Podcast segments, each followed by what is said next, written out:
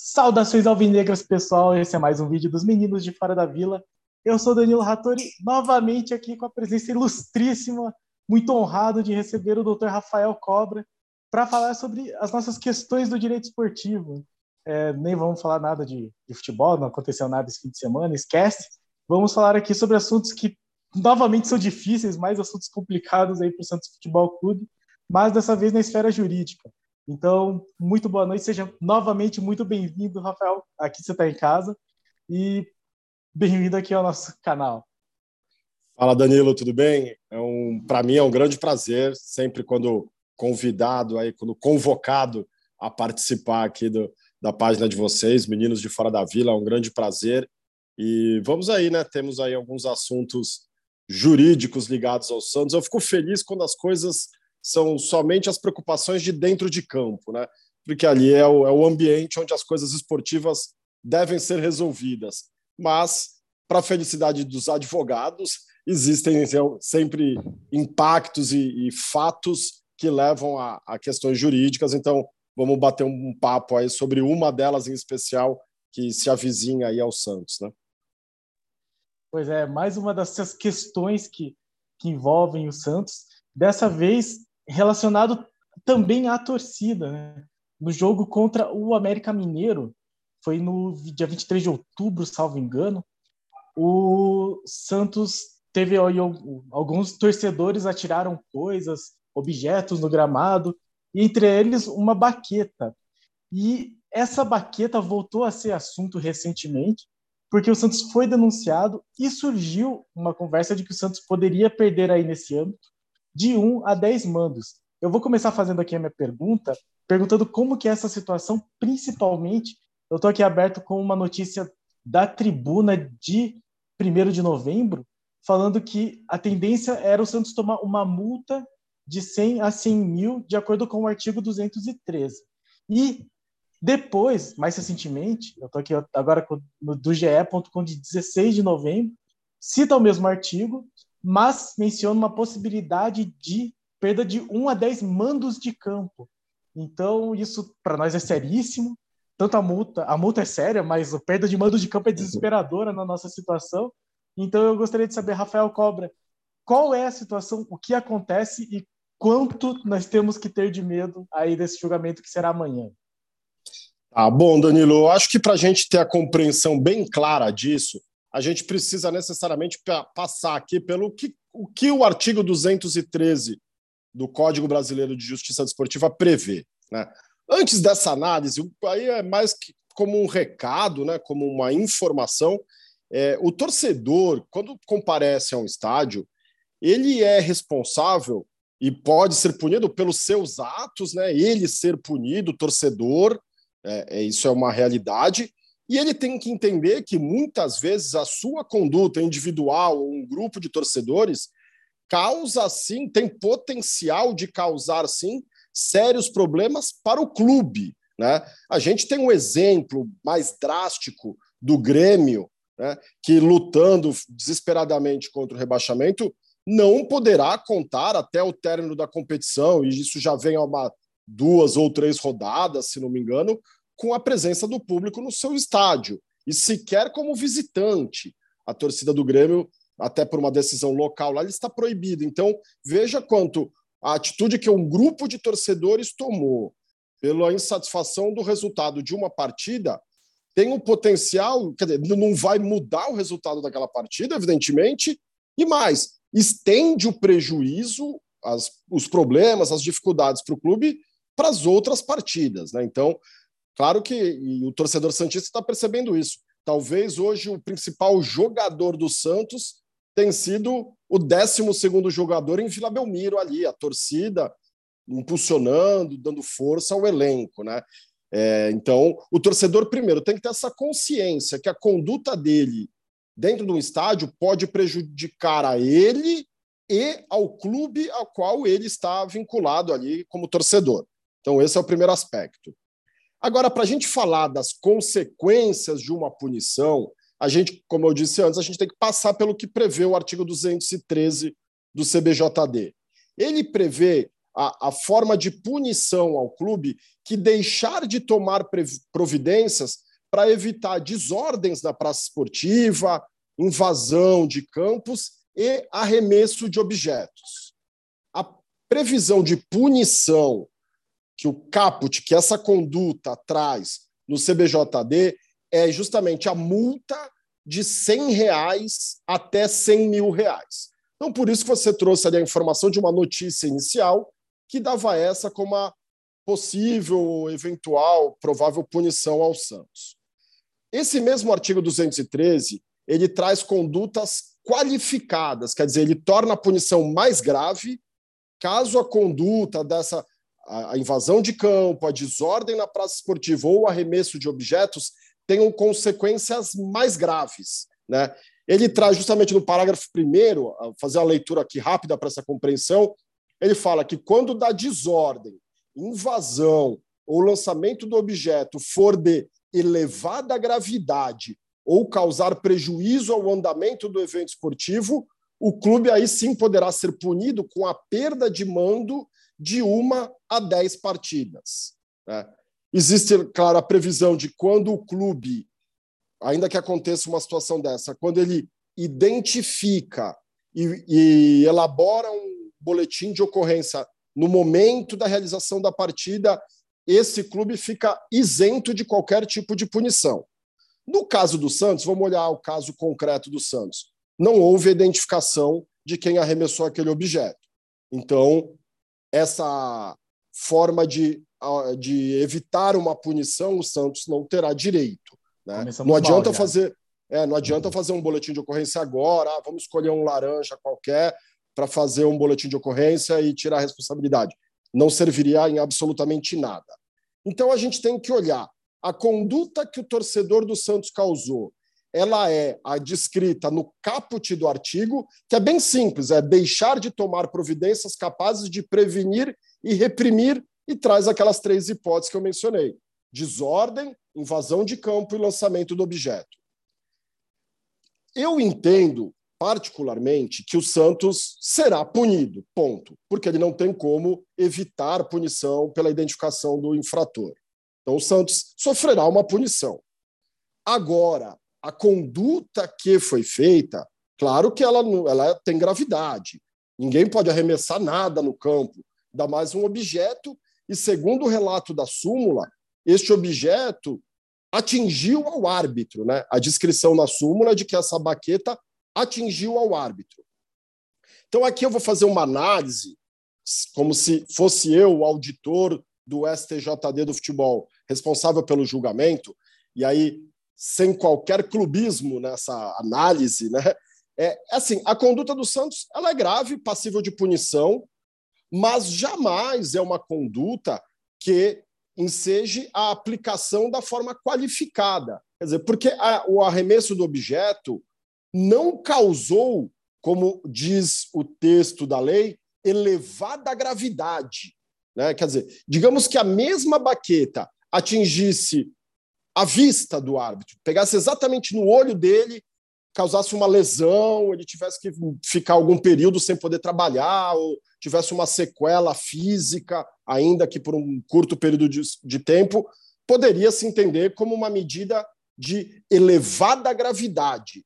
Agora, o, o, simples arremesso do objeto, ainda que tenha atingido o hábito, mas sem qualquer relato de que este objeto tenha causado qualquer tipo de lesão, me parece que a tipificação da conduta desse torcedor santista vai ficar na regra do caput do artigo, ou seja, multa de 100 reais a 100 mil reais. Né?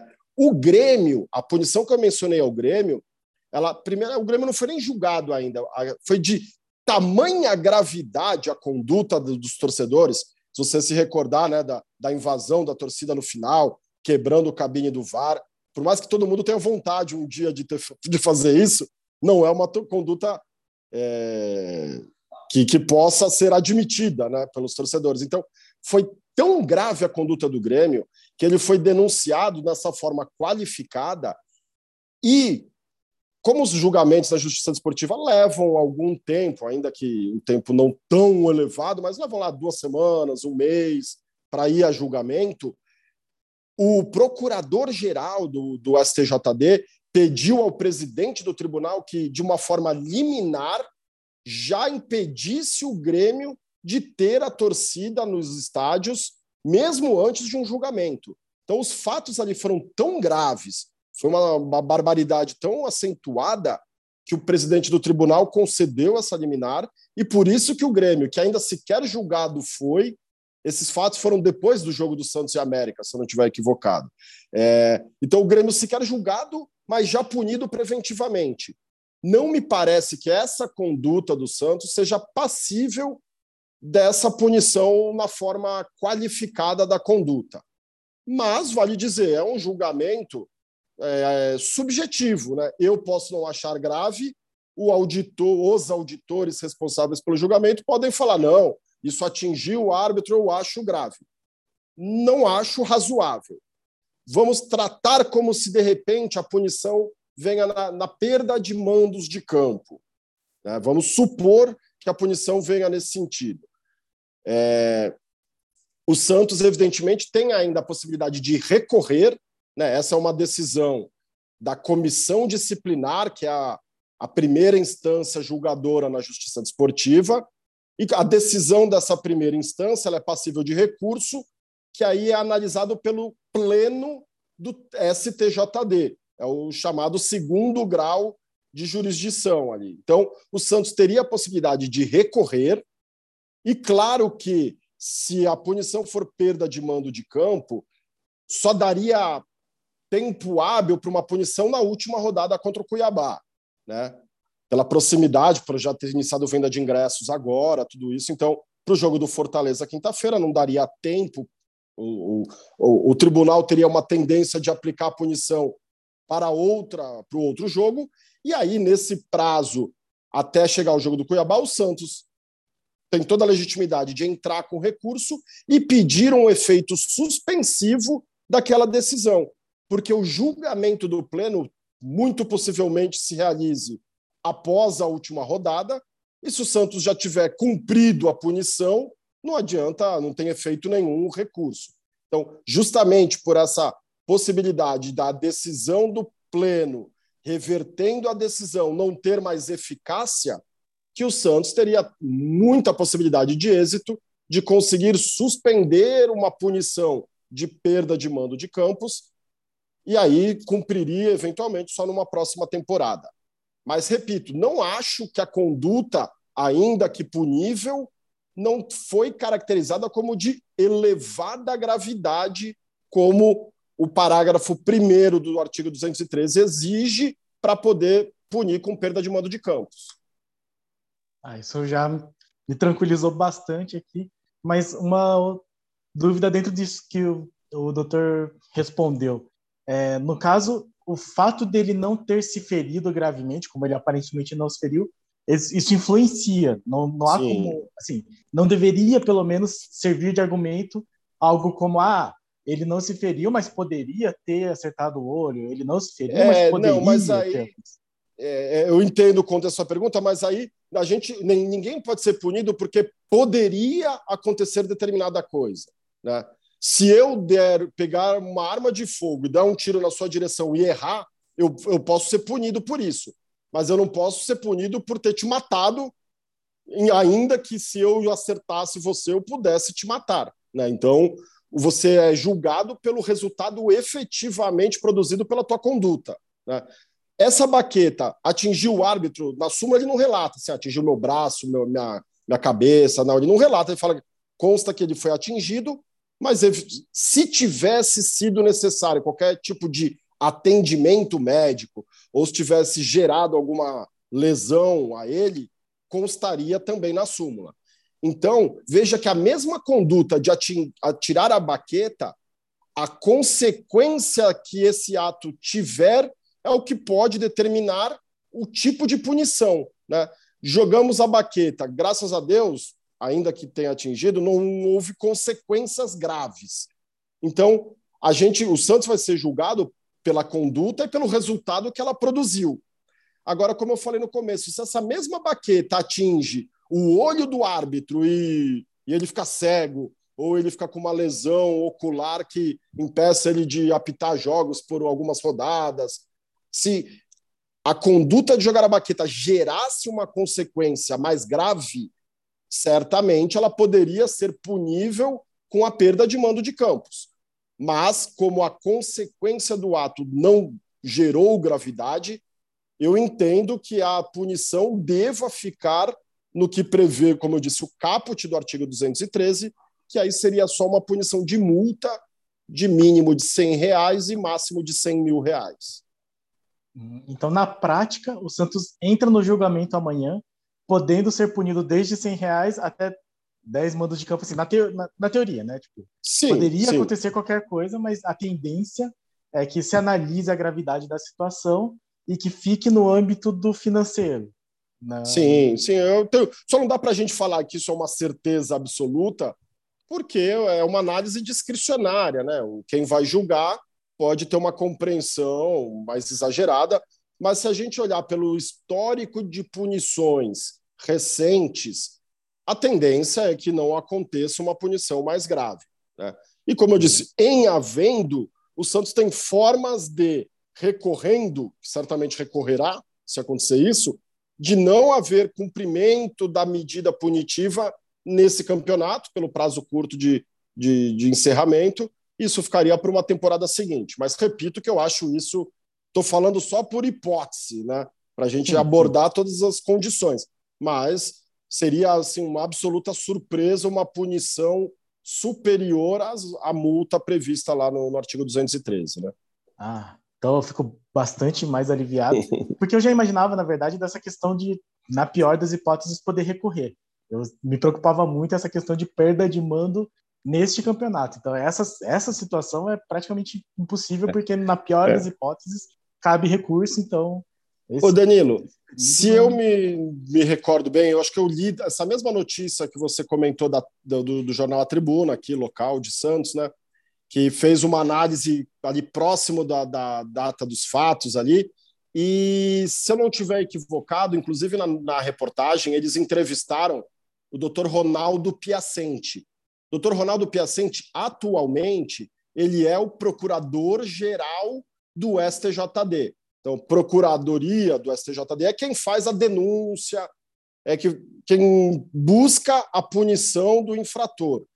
Não é ele que é o procurador deste caso, como eu disse, ele é o procurador-geral, digamos, ele é o, é o chefe dos procuradores. Então, um outro procurador, mas na notícia o próprio Ronaldo Piacente ele está nessa opinião similar do que eu estou dizendo, né? que a conduta em si ela é punível, claro, foi arremessado um objeto no campo, não identificaram o, o infrator, mas pelo resultado do, da, da conduta, de não ter gerado gravidade, ele também enxergava como razoável uma punição financeira. Né?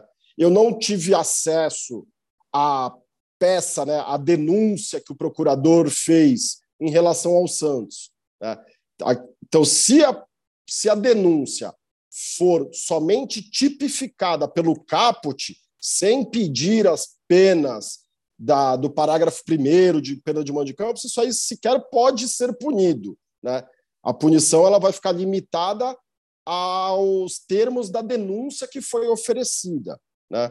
Se o tribunal achar que a conduta é mais grave do que foi constante na denúncia, ele tem que ele não julga pelo mais grave, ele tem que devolver para a procuradoria fazer outra denúncia com outros termos mais graves para ser pautado em julgamento depois, aí isso levaria, em termos práticos, a isso não ser julgado esse ano. Né? Mas eu, eu acho que o torcedor Santista tem sim suas preocupações, mas nesse momento talvez a menor preocupação seja essa punição do, do STJD amanhã. Eu acho que as preocupações vão mais para as quatro linhas, para os resultados que precisam ser obtidos ainda. Né? Ah, fica muito mais aliviado. E, enfim, então já, já tirei essa preocupação da minha cabeça. Vou só terminar aqui o assunto com algumas outras perguntas que eu acho que são meio que é, relacionadas com o tema. No caso, claro. a denúncia foi específica da baqueta, então eles não podem tipo, falar ah, foi jogado porque jogou um monte de copo, um monte de lixo que ficou, é. tiraram é. fotos no, no fundo do gol, na rede do gol do, do goleiro lá do Cavicchioli. Então, isso daí não vai ser julgado. Não, não pode entrar como um agravante ou coisa parecida. É, não, não será porque isso não acabou constando na súmula do jogo. Né? O, a súmula faz o relato do arremesso da baqueta e que atingiu ao árbitro. Né?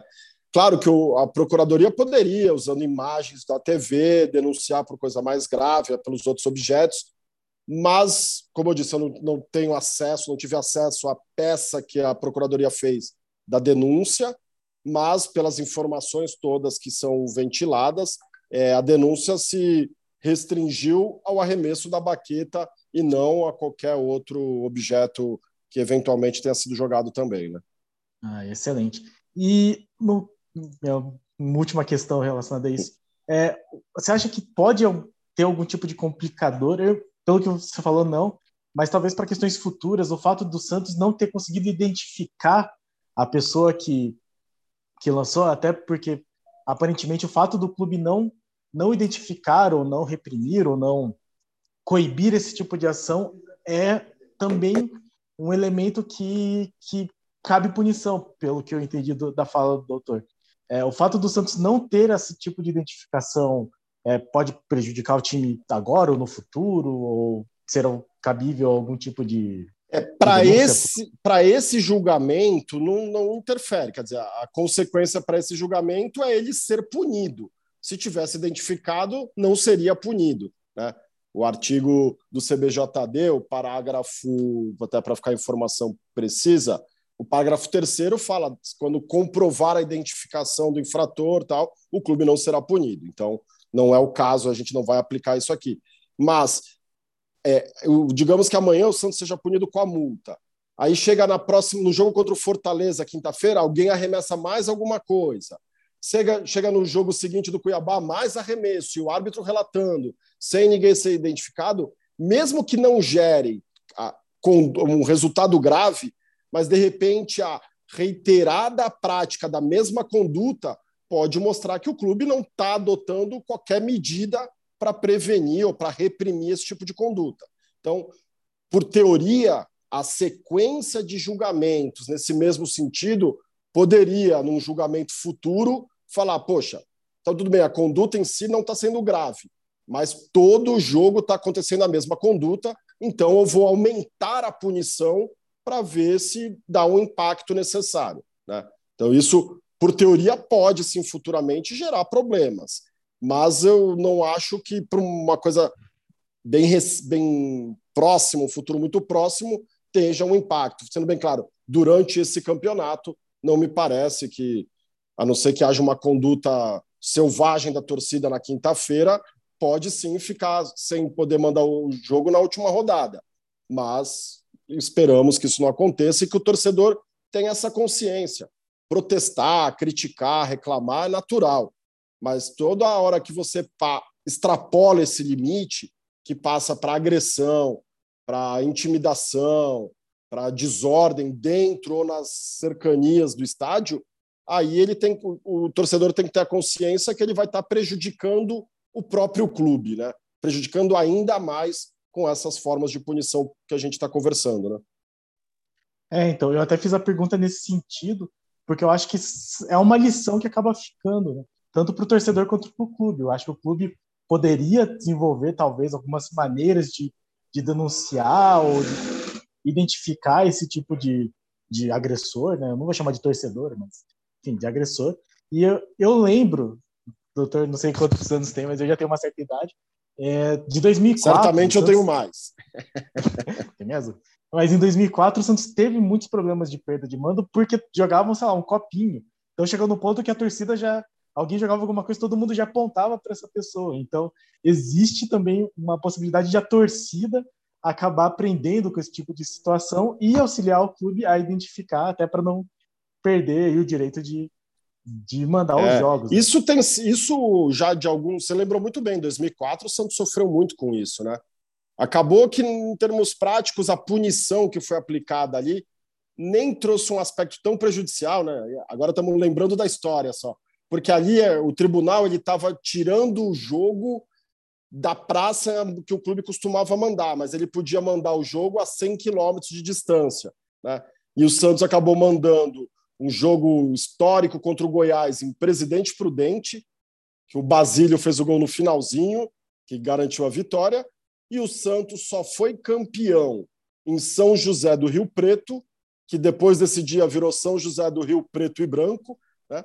só foi campeão lá e não na Vila Belmiro, porque o Santos estava punido pelo tribunal também. Né?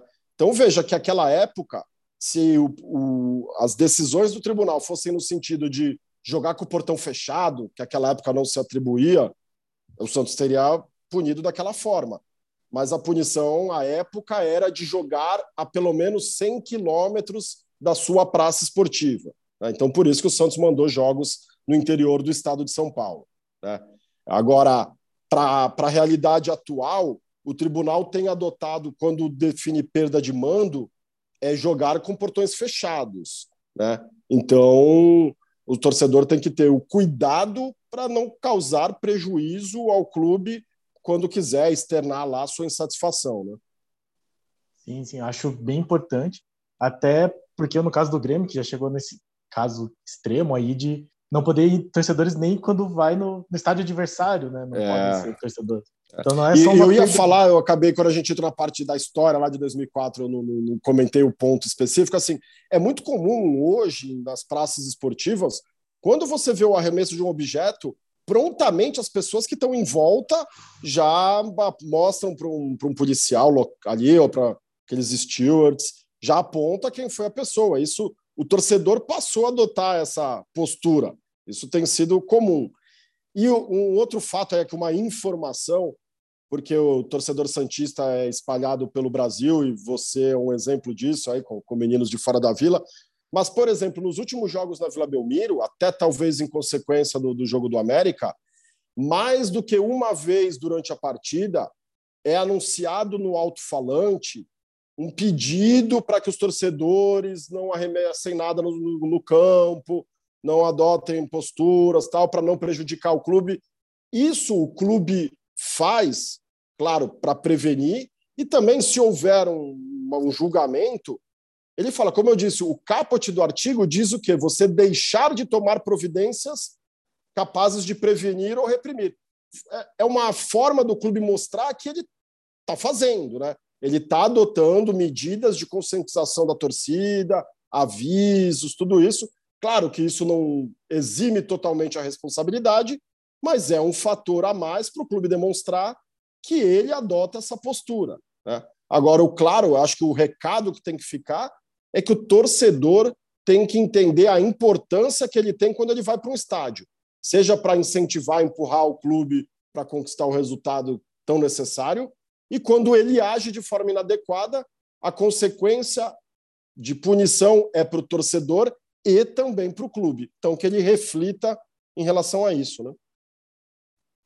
Não, perfeito. Eu acho é muito importante que se conscientize o torcedor. Eu até, das vezes que eu fui no estádio mais antigamente, eles costumavam falar isso. Principalmente no estádio do Atlético. Acho que o pessoal do Atlético gosta mais de jogar coisa no estádio. Eles também perderam muitos mandos de campo aí nesse, nesse ano de 2004, uhum. mas eu fico mais tranquilo com relação a isso.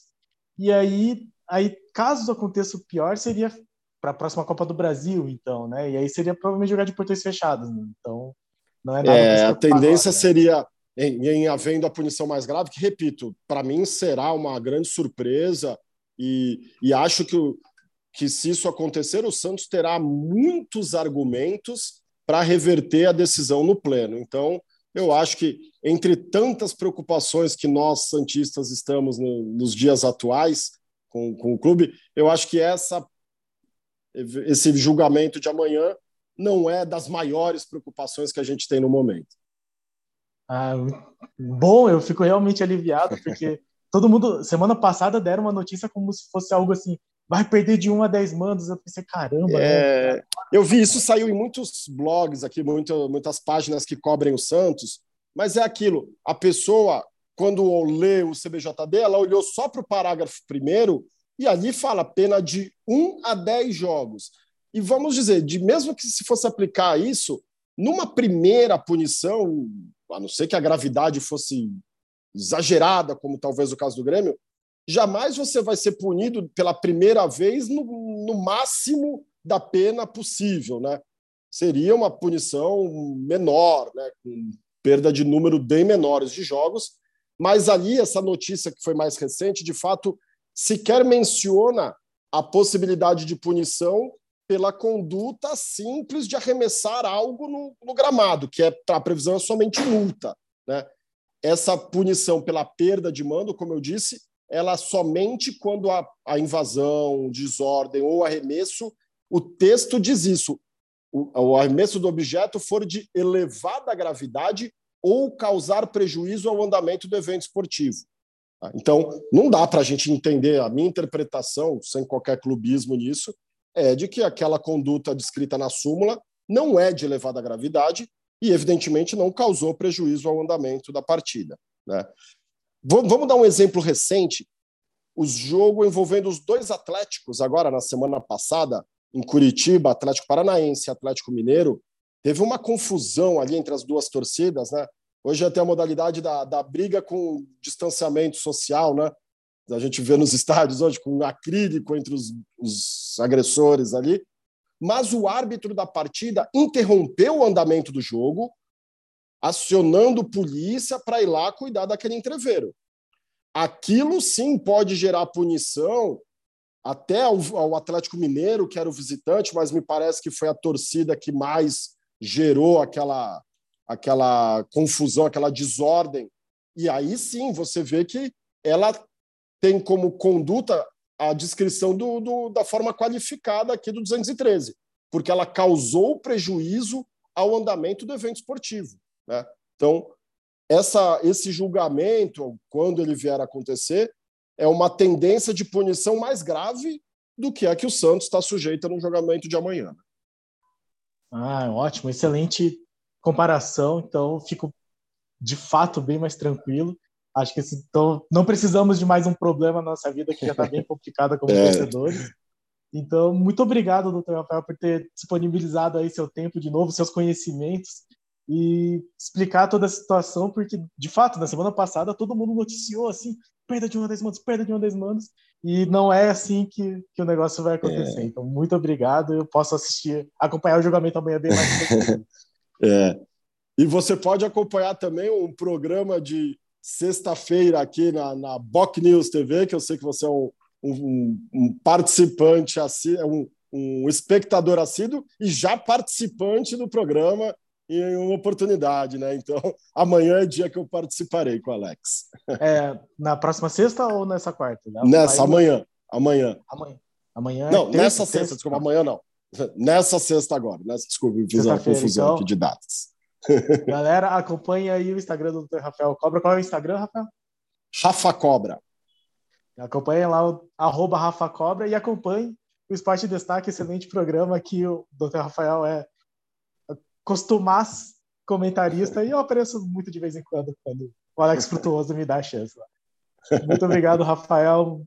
Abraço e boa sorte para nós na quinta-feira, porque precisamos urgentemente do resultado, já que teremos torcida, que venham também os três pontos, né? Ah, o Danilo, eu estou sempre à disposição quando a gente tiver interesse em temas que sejam palpitantes para nós. Para mim é um prazer. Como eu já disse em outras oportunidades e repito aqui, eu gosto muito de falar sobre futebol e falar de futebol entre santistas é ainda mais prazeroso para mim. Né? É, na quinta-feira estarei lá fazendo o meu papel não de advogado militante na área desportiva, mas de torcedor do maior time da terra. Estarei lá em Vila Belmiro quinta-feira dando o suporte que a gente precisa e, e amém, né? Que, que os três pontos venham nessa partida. Ai, amém, doutor. Muito obrigado. Sabe que aqui é sua casa, o canal é, é seu também, você é sempre muito bem-vindo. E pessoal, quem puder aí compartilha, acompanhe o Dr. Rafael Cobra nas redes sociais, acompanhe a gente também, deixe seu like, deixe seu comentário. E quinta-feira, para cima deles, né, doutor? Vamos lá, um abraço então aí para todo mundo que, que, que é da, da audiência aí do programa e que um abraço especial aos Santistas aí do, do Paraná, onde sempre muito presentes e foi um espetáculo também no, no jogo contra o Atlético Paranaense. A gente vê o setor destinado à torcida do Santos ali praticamente lotado, e sem dúvida nenhuma que a presença maciça do torcedor naquele jogo foi de extrema importância, fundamental para aqueles três pontos que podem ser o grande diferencial na competição para nós, né? Nossa, certeza. Aquele jogo lá, o Santos escapando do rebaixamento vai ser o, o jogo da salvação. É. Mas três pontos, então, por favor, doutor, dê sorte para gente. Amém. Abraço. Valeu, Danilo. Grande abraço.